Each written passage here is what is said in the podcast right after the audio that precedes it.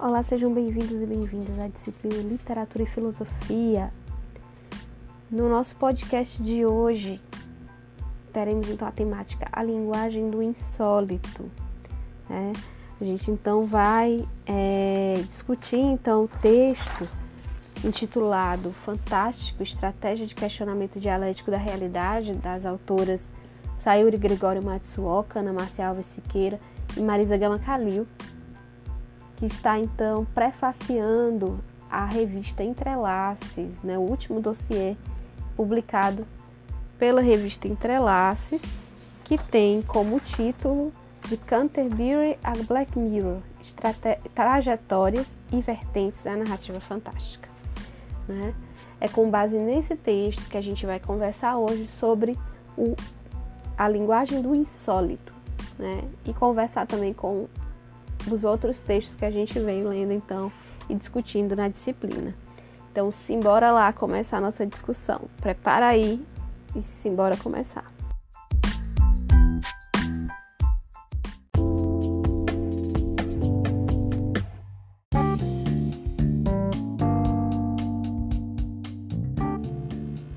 Simbora, minha gente. É hoje que a gente vai discutir um pouquinho aí sobre a linguagem do insólito né? Esse texto é muito interessante, gente, porque ele faz uma abordagem bem geral de várias teorias que permeiam então o estudo da literatura fantástica, que é meio que um tema, né, tangencial dessa nossa disciplina. Até porque a gente meio que escolheu aí trabalhar com textos que conversem aí com a literatura do insólito. Mas antes disso, né, Vamos então já pedir para que vocês peguem os textos de vocês e que vocês acompanhem a leitura e pontuem com seus comentários a respeito né, do que a gente está conversando aqui, é, com impressões, coisas que vocês já leram, né? Que vocês então entendem aí como algo que conversa com a nossa é, aula de hoje, certo? Então, já chega aí com o livro de vocês, com o livro, ou com o livro, na verdade, com o texto de vocês pertinho de vocês, liga no computador, liga no celular e acompanha essa leitura que vai ser bem legal.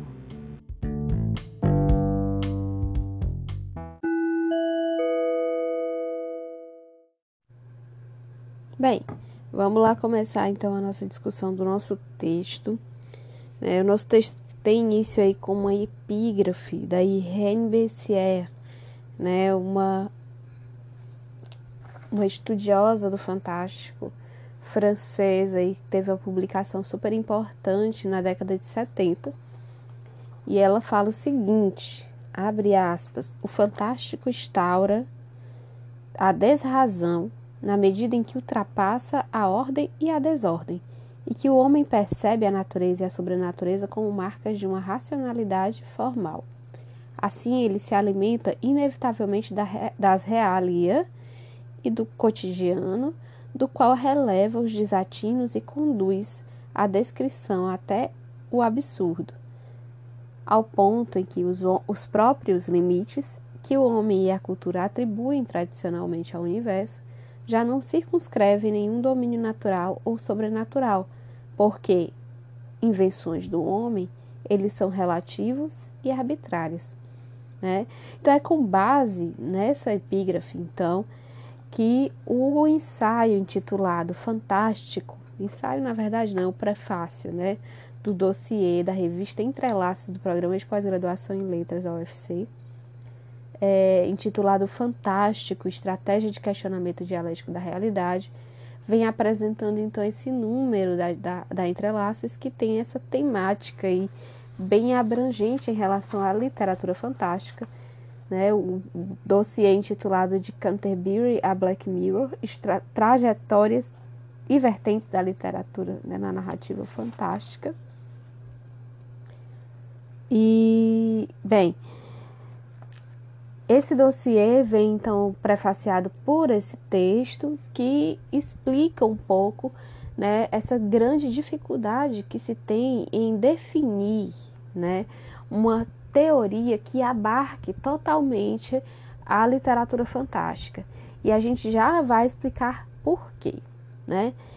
É interessante seguir a, a, apresentação do texto porque ela vem, de certa forma, apresentando aos poucos e nos fazendo assim entrar nesse universo da literatura fantástica, explicando, por exemplo, que o fantástico é uma coisa mais é uma literatura mais comum do que se imagina, né? Desde que o mundo é mundo, desde que a humanidade existe, existem mistérios e indagações a respeito da vida, né? A respeito daquilo que está além da nossa compreensão, aquilo que está além da nossa realidade. E aí, esses mistérios e indagações ainda não foram completamente resolvidos pelas ciências e pelas tecnologias. E a gente utiliza, por exemplo, de algumas explicações fantásticas, alegóricas, imaginativas para algumas coisas, né, para alguns fatos que a gente então não tem como né, explicar de maneira racional, utilizando a ciência, por exemplo. Né? Questões como a morte, ou a possibilidade de vida após a morte, ou então até mesmo se existe vida em outros planetas, ou se existem outras dimensões espaciais ou temporais, né? ou também se existem outras formas de vida. Né? Tudo isso a gente não sabe, né? E a literatura fantástica acaba utilizando esse tipo de mistério, esse desconhecido, né? Como tema né, de, sua, de sua literatura.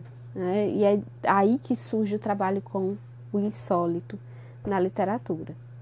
É, esse fenômeno literário ele acaba misturando-se na sociedade, deslizando pelo cotidiano e ampliando o mistério sobre a existência e seres, né, de seres e acontecimentos que estão além daquilo que a gente conhece, né, além daquilo que a realidade que a gente conhece, aquilo que a gente denomina como realidade, consegue explicar.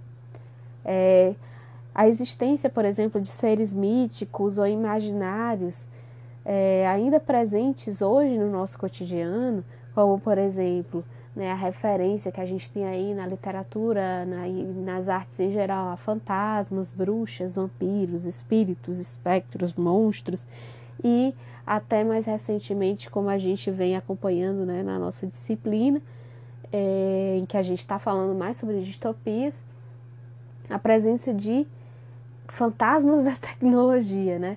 Ou seja, coisas que ainda nos assombram, como a possibilidade de clones, né? De robôs, ciborgues, seres desconhecidos, né? Da gente, algo que vai além do que a gente experimenta atualmente, experimenta no nosso dia a dia é, a figura de extraterrestres, por exemplo, assim como de figuras virtuais, que não né, são ainda, ainda coisas que estão sendo exploradas atualmente, tanto na literatura quanto na sétima arte, né, que é o cinema. Tá? A temática da literatura fantástica ela é tão antiga quanto rica, segundo as autoras, né, e perpassa todos os continentes do globo terrestre, aliando a experiência artística a manifestações espontâneas populares.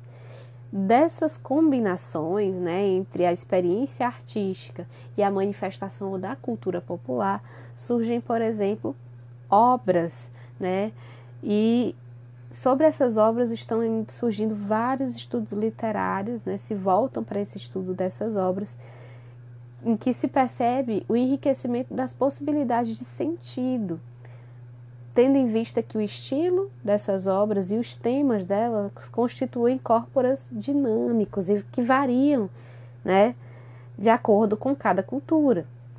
E, os, e aí, a partir disso, surgem obras cujos enredos são surpreendentes, né, e vem pouco a pouco aí renovando as estratégias de suspense, mistério e muitas vezes escapando até do universo do livro, chegando aí às grandes telas, como é o caso, por exemplo, dessa é, é, série da Netflix, né, chamada Black Mirror, né? E além da Black Mirror, além dessa série, existem várias outras, né? Por exemplo, é, Dark, que é uma série bastante popular agora na, no nosso ano, né? Que é 2020. Enfim, é, vários outros é, é produções artísticas que estão é, trabalhando em cima dessa, dessa ideia, né, daquilo que excede o que a gente conhece, daquilo que excede a nossa realidade, ou aquilo que a gente denomina como realidade. Então, a gente se engana de pensar, por exemplo, que esse tipo de literatura é uma coisa nova, não é. Né? Textos da antiguidade clássica já tinham a presença de elementos do sobrenatural, né? assim como, por exemplo, as, a, o maravilhoso cristão presente na Idade Média, ou então a gente pode aí lembrar o que é muito mais é, é, caro a nós, né, que somos do século XXI, que é o conhecimento dessa literatura fantástica no século XIX, por exemplo, a, a respeito das narrativas góticas, do, do, do, fantástico, né, que surgiu no século XIX com as figuras, por exemplo, de Edgar, Edgar Allan Poe, é, enfim, entre outros. Né, aqui no nosso território brasileiro, nós temos, por exemplo, o Álvares de Azevedo, Fagundes Varela, Emília de Freitas, né, é, enfim, vários outros artistas, vários outros é, é, autores que trabalham em cima dessa literatura fantástica no século XIX, né, especialmente no romantismo, que amplia bastante esse repertório do fantástico, até, por exemplo, a gente se deparar com as novas condutas diante do fantástico na contemporaneidade, né? Talvez aí como as autoras colocam, né, não bastasse essa amplitude temporal, a dubiedade perpassa também a definição do que é o fantástico ou definições, se a gente se deparar, por exemplo, com as várias teorias que tentam então abarcar o que seria então essa literatura fantástica. A partir do século XX, a gente vê um movimento, por exemplo, de estudos literários que surgem para descrever e interpretar, a partir de pressupostos metodológicos específicos, esse tipo de narrativa. Né? Tentando, por exemplo, identificar suas estratégias de composição em que é, é, tragam aí essa questão que, que é, essa como, de como essa literatura se constrói em cima dessa, dessas duas bases, entre o real e o irreal. Né? Porém, a gente vê por aí ao longo de 50 anos, críticos e estudiosos têm encontrado bastante dificuldade de chegar a um acordo em relação a essa produção literária. Né? Porque muitas vezes eles ficam entre essa discussão: será então a literatura fantástica um gênero ou um modo, né? Ou ainda mais, uma tendência, né? É, e aí, além disso, a gente vê, por exemplo, uma grande dificuldade na classificação dessas obras, né? O que, que poderia ser considerado literatura fantástica? Né? Já que a gente vê, por exemplo, diferentes subcategorias ou gêneros com quais o fantástico partilha perspectivas aí limítrofes ou características e recursos estéticos, resultando em uma diversidade de termos, como por exemplo, maravilhoso, o estranho, o realismo maravilhoso, o realismo mágico e o realismo animista. E a gente inicia então falando dele, né? Sempre ele, sempre o Todorov, né? Todorov lança então ele, ele, publica um estudo chamado né a sua introdução à literatura fantástica que é um dos estudos célebres sobre o assunto né por qual pelo qual todo, todos os estudantes que iniciam-se no fantástico eles têm que passar é quase como se fosse um batismo na, na, na nos estudos do Fantástico é você passar pela leitura de introdução à literatura fantástica de Todorov. Então, Todorov publica na década de 70, ou seja, em 1970, ele publica esse ensaio, né, Introdução à Literatura Fantástica, e não é o primeiro, certo? Ele não é o primeiro estudo sobre a literatura fantástica, né? Outros anteriores, por exemplo, por Louis Vá, são a partir, de, a partir do estudo, por exemplo, de Louis que ele vai é, é, prosseguir, né, Louis Vax, que ele vai prosseguir né, os seus estudos, a sua, a sua caracterização, por exemplo, do que seria, entre aspas, um gênero fantástico. Então, ele sistematiza suas concepções sobre o fantástico segundo o método estruturalista de análise literária, em que ele busca, por exemplo, abre aspas, né, descobrir uma regra que funcione para muitos textos e nos permita aplicar a eles o nome de obras fantásticas, fecha aspas, né, Todorov, 1992, aqui, página 8. Isso já por si só é um problema, né, porque a gente, é difícil você é, trabalhar com uma receita de bolo, né, é, vou fazer aqui uma obra literária que se encaixe nesse, nesse parâmetro. Bem, não é assim que a coisa funciona. Mais uma coisa importante da obra do Todorov é que, por exemplo, ele centra a, teoria dele na necessidade que a literatura fantástica tem de um elemento, né? a hesitação. Essa hesitação que é experimentada pelo leitor e ou personagem narratário é fundamental para que se tenha então a literatura fantástica, segundo Todorov. Né? É isso, por exemplo, segundo Todorov, que vai diferenciar a literatura fantástica do gêneros, dos gêneros né, limítrofes a elas, que são os gêneros maravilhoso e estranho. Né? Segundo Todorov, no maravilhoso não há qualquer hesitação por parte do leitor nem do personagem ou narratário, né? E no caso do estranho, não há dúvidas de que isso tudo não tenha passado, né? De que todo o sobrenatural não tenha passado de uma loucura, né? De um sonho, ou seja, há sempre uma explicação lógica para aquele sobrenatural, né? Para aquele sobrenatural tenha acontecido. Então, esses são os dois limites né, do fantástico. Então, o fantástico ele se coloca exatamente na época da dúvida ali, onde se hesita entre se aquilo ali é real ou não é real, certo? Bem, quando a gente começa então a estudar essas impressões, essas, os postulados de Todorov, a gente começa então a entender algumas imprecisões da sua obra, né? Que é uma obra considerada fundadora, ainda segue como referência inicial para o estudo do fantástico, né, como a gente já tinha falado.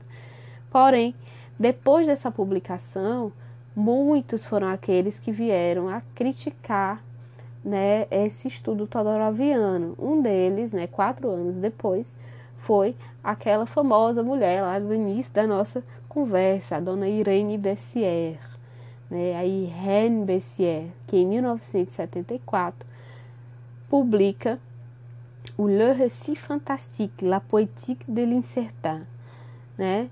Ou seja, aí o, né, o, o, o Le Récit Fantastique, né? É, publicado pela Irene Bessier, foi um dos primeiros estudos a propor aí que não era bem assim não, Todorov, né? Vamos, vamos amansando a coisa que Parece então que o fantástico não consegue né, ser enclausurado encaixotado dentro de um gênero. Então, ela é a primeira pessoa a falar dessa falibilidade da noção de gênero para a definição do fantástico. Né? Para Irene Bessier, a literatura ela não deve ser entendida como a literatura fantástica não deve ser entendida como um gênero literário, né, porque essa perspectiva, para ela, limitaria a diversidade de obras construídas a partir das variadas formas que articulam a incerteza e o mistério. Daí, por exemplo, né, a gente vê que o subtítulo da obra da Irene Bessier é La Poétique de l'Incertain, né, a poética da incerteza. Seria esse, sim, o relato fantástico. Né? É, e aí ela fala que essa incerteza é gerada por uma impossibilidade de decifração. Então, o, a, a grande, né, a grande característica do fantástico não estaria, por exemplo, na hesitação, mas na inquietude, né, na impossibilidade de se decifrar se aquilo ali é real ou não, né? Desde, desde essa, publicação da IRNDCE, a crítica vem então se dividindo aí, né, em relação a essa definição, se o fantástico é um gênero se o fantástico é um modo ou modalidade literária. Tá? Embora né, essa divisão não seja imutável e sofra oscilações. A exemplo disso, a gente tem, por exemplo, alguns outros autores que chegaram também a teorizar sobre isso. Um deles é o Felipe Furtado, que na década de 80, ou seja, 1980, adota a perspectiva de gênero aí, né, indo então a, ao encontro, né, de Todorov. Porém, recentemente, ele acabou fazendo uma contribuição aí para o Edicionário de Termos Literários organizado pelo Carlos Ceia, que é, é acessível na internet. Eu vou colocar é, o link do dicionário lá no Siga para vocês, tá? E aí, para vocês poderem checar também, né? E aí ele faz, então, é, a apresentação de dois verbetes. Um é o fantástico como gênero e o outro fantástico como modo. Então, sim, ele admite que há essa duplicidade na constatação desses estudos do fantástico né? Ou seja, há a possibilidade de se considerar o fantástico como gênero e há também a possibilidade de se considerar o fantástico como um modo. Né? Essa duplicidade ela também fica muito caracterizada no, na, no prólogo da Antologia da Literatura Fantástica, Antologia da Literatura Fantástica, meu espanhol tá péssimo, né? Mas do Adolfo Bioc Casares, né? É, bem, Nesse, prólogo, Adolfo Bioy Casares também se refere à literatura fantástica como um gênero, porém os argumentos que ele constrói sobre as especificidades desse gênero já indicam que ele então faz, está fazendo uma abordagem modalizadora, né? ou seja, que coloca então o fantástico como um modo e não como um gênero. Né? Porém, é, e aí já né, na outra linha, Remo Cesarani, em 2016, acaba discutindo então o fantástico como uma modalidade literária, ou seja, como um modo, né? E aí a gente percebe que, além deles, outros críticos contemporâneos acabam ap apresentando uma noção muito mais abrangente que parte da ótica do gênero, mas não restringe a esse, a, ao gênero, né, a definição da literatura fantástica, exatamente porque o gênero é, acaba restringindo essa abertura interpretativa, né? E quando a gente começa a olhar então pela perspectiva modal, a gente vê então essa abertura interpretativa que é necessária às obras dentro de uma dada época e um dado contexto cultural, né? Dada a complexidade, por exemplo, do contexto cultural, já que a gente está falando disso, surgem outras denominações, como é o caso, por exemplo, das literaturas latino-americanas, que vem então com aquela ideia então do realismo maravilhoso ou do realismo mágico, né? que consagra aí nas literaturas latino-americanas, trabalhado então esses conceitos pela Hélène Macchiamp e também pelo Alejo Carpentier, então que traz então a noção de real maravilhoso. Para Hélène Macchiamp, né, esse realismo maravilhoso aí nasce da união de elementos díspares procedentes de culturas heterogêneas, algo que configura uma nova realidade histórica e subverte os padrões convencionais da realidade, né, da racionalidade, desculpa, ocidental, né? Já o Alejo Carpentier indica que a denominação real maravilhoso está vinculada a uma percepção e uma experiência maravilhosa da realidade. Né? Seguindo aí esse mesmo raciocínio, a gente chega a uma outra denominação, né, que também faz essa fusão aí entre o, o fantástico, né, entre essa perspectiva fantástica e essas outras perspectivas ligadas mais à questão cultural de cada país, que é o caso do realismo maravilhoso, do real maravilhoso, que é, no caso, o realismo animista. Né? Esse fenômeno né, é, é, do realismo animista ele é mais observado, por exemplo, em literaturas africanas, nas quais o que parece mágico e fantástico faz parte exatamente do animismo característico de uma visão africana da existência. Então, percebe-se, por exemplo, a correlação que há entre o fantástico literário, né, ou seja, a, representação é, animista ou, ou né, é, mágica que acontece ali no literário e a sua relação com a cultura animista, ou seja, com a cultura da raiz mesmo é, cultural popular africana, né? Então percebe-se que essa variedade na terminologia né, de, de, desse tipo de, de, manifestação literária acaba então tendo como objetivo abranger o fantástico dentro de uma grande dentro de uma terminologia que acaba por generalizar o entendimento deste, né?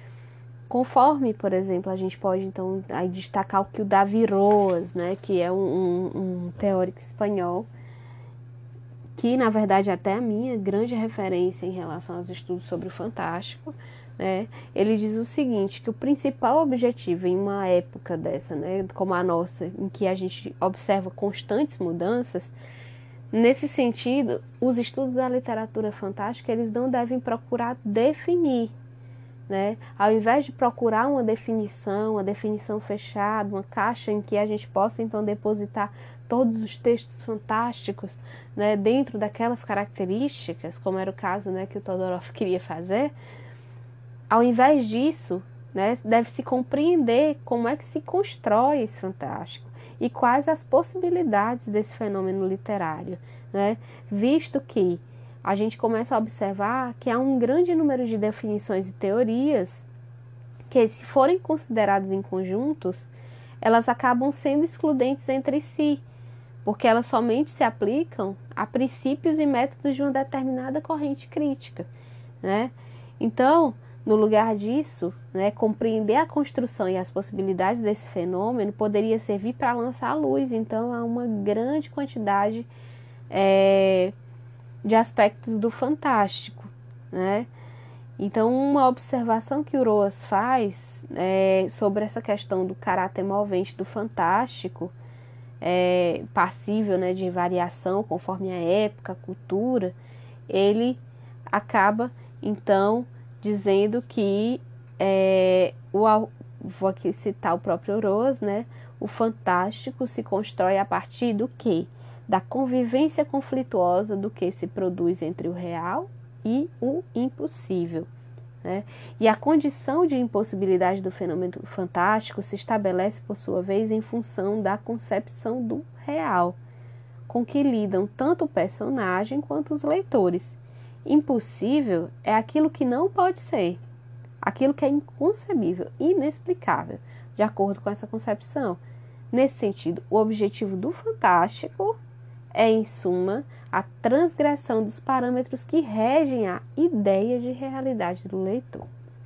Isso é importantíssimo para a gente entender né, qual é que deveria, pelo menos, ser a perspectiva que a gente poderia tomar né, diante de tantas conceituações a respeito do fantástico, né?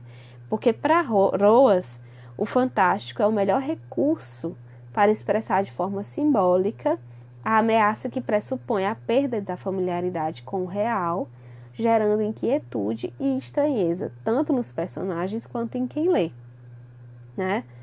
Então, Aí você já começa a pensar, poxa, Carol, a gente estava falando de fantástico como um gênero, você começou a falar de fantástico como um modo, e agora a gente está falando de fantástico como um recurso estilístico, é isso mesmo? É isso mesmo, audiência, é isso mesmo, né? Ele fala o seguinte, né? Para Roas, assinalar o contexto social do leitor como critério necessário na configuração do fantástico é caracterizar algo que lhe é próprio, instaurando uma ruptura que põe em conflito a ideia de realidade instituída culturalmente. Isso quer dizer o que, caros ouvintes? Isso quer dizer que o fantástico acaba instaurando uma ruptura na realidade que põe em conflito a nossa noção de realidade, ou seja, o fantástico utilizado como recurso estilístico, ele serve exatamente para que a gente consiga ampliar a nossa visão de realidade. Vale, Carol, que coisa horrorosa. Como é que é isso aí? Como é que você está falando? Eu não estou entendendo nada. Como é que é esse negócio aí? Explica de novo. É o seguinte, gente. Quando eu imponho, né, quando eu coloco então a ruptura na realidade, eu acabo então no lugar de é, subverter essa realidade em algo insólito, o insólito subverte a realidade em algo que amplamente eu posso enxergar como realidade, porque quando a gente começa então a entender a própria a nossa própria realidade é o próprio absurdo, né? Então vamos lá continuar aqui na nossa explicação. Né? E as autoras falam isso aqui. Elas dizem o seguinte: a ampliação do escopo do fantástico representado por teorias mais recentes possibilita também que análises dessas narrativas passem a convergir com estudos relacionados a outras tendências e perspectivas, que vêm aí como gótico, horror, terror, a ficção científica, as distopias, né? Por conseguinte, torna-se mais viável compreender o fantástico aí como o quê? um recurso estético, né, como um efeito estético, um recurso ao qual o autor lança a mão, já que o interesse está nos recursos e efeitos que a construção da linguagem gera na obra literária e como essas incidem na leitura. Né? Ou seja, a construção do fantástico acaba atuando né, na transgressão dos parâmetros que regem a ideia de realidade empírica do leitor. Desestabilizando esse real, a gente chama a atenção exatamente para os grandes problemas da realidade, né? E é nisso aí que a gente começa então a ver que a, o recurso estético propício do fantástico, né? O recurso ao fantástico é propício à abertura semântica que questiona a nossa noção de realidade, né? Então, nesse sentido, a gente começa a ver a linguagem do insólito e a linguagem do fantástico funcionando como uma ruptura crítica, né? Ou seja, transgredir a realidade através né, da linguagem do fantástico funciona como uma ruptura crítica de recusa ao mundo rotineiro, estreito e opressor e começa então que né, a partir dessa ruptura começa então a apontar para a possibilidade de quebras de paradigma em razão de a modernidade e o desenvolvimento científico do século XX revelarem a impossibilidade de se acreditar em uma realidade única e imutável. Né? Lembre-se, por exemplo, que a partir da teoria da relatividade de Einstein, a gente começa a entender que a realidade é relativa. Né? Então, essa realidade relativa essas várias interpretações que eu posso ter da realidade, elas entram na desestabilização desse mundo que eu tenho, né, desse mundo real.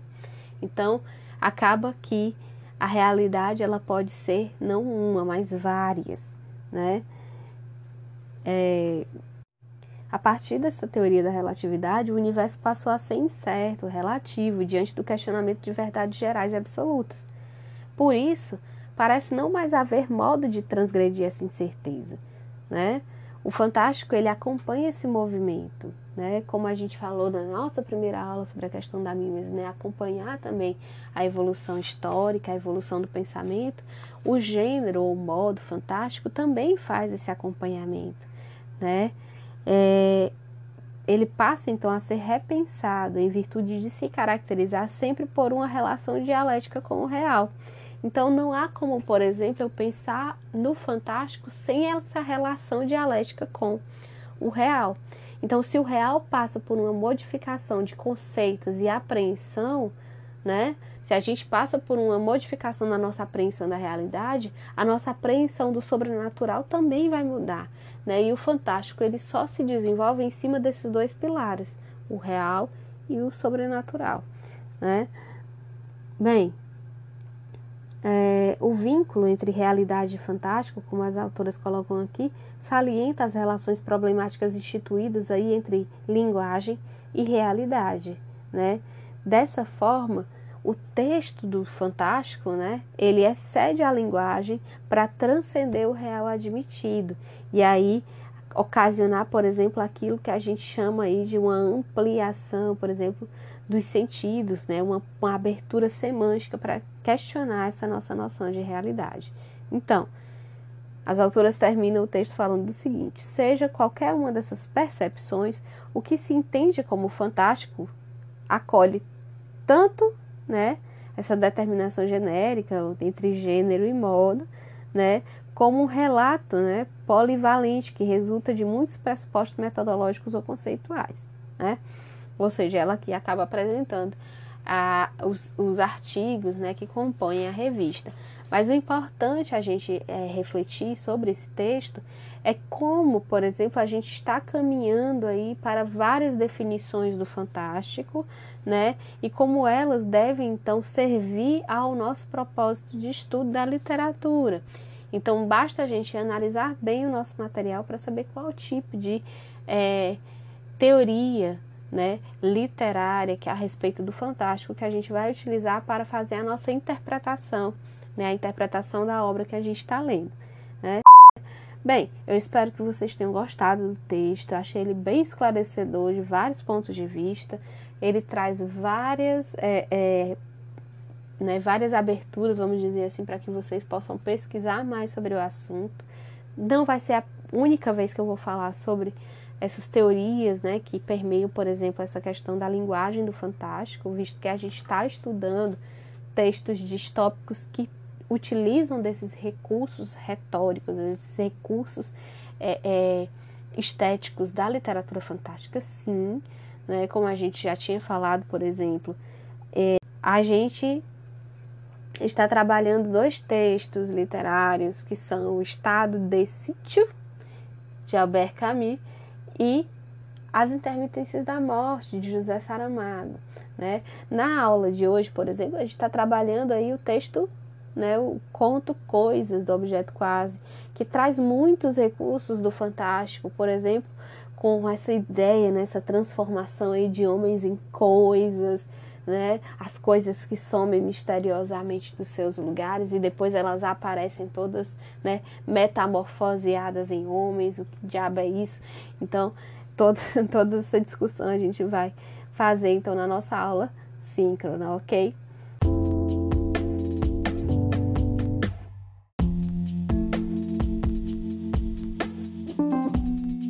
Então, gente, um grande abraço. A gente vai se ver ainda na aula síncrona, vai ser logo mais. Se vocês estiverem escutando esse podcast antes, certo? É, façam a leitura desse texto novamente. Eu acho que é uma boa vocês tomarem é, conta desses conceitos do Fantástico. E eu espero vocês em uma próxima oportunidade, tá certo? Um grande abraço a todos e até mais.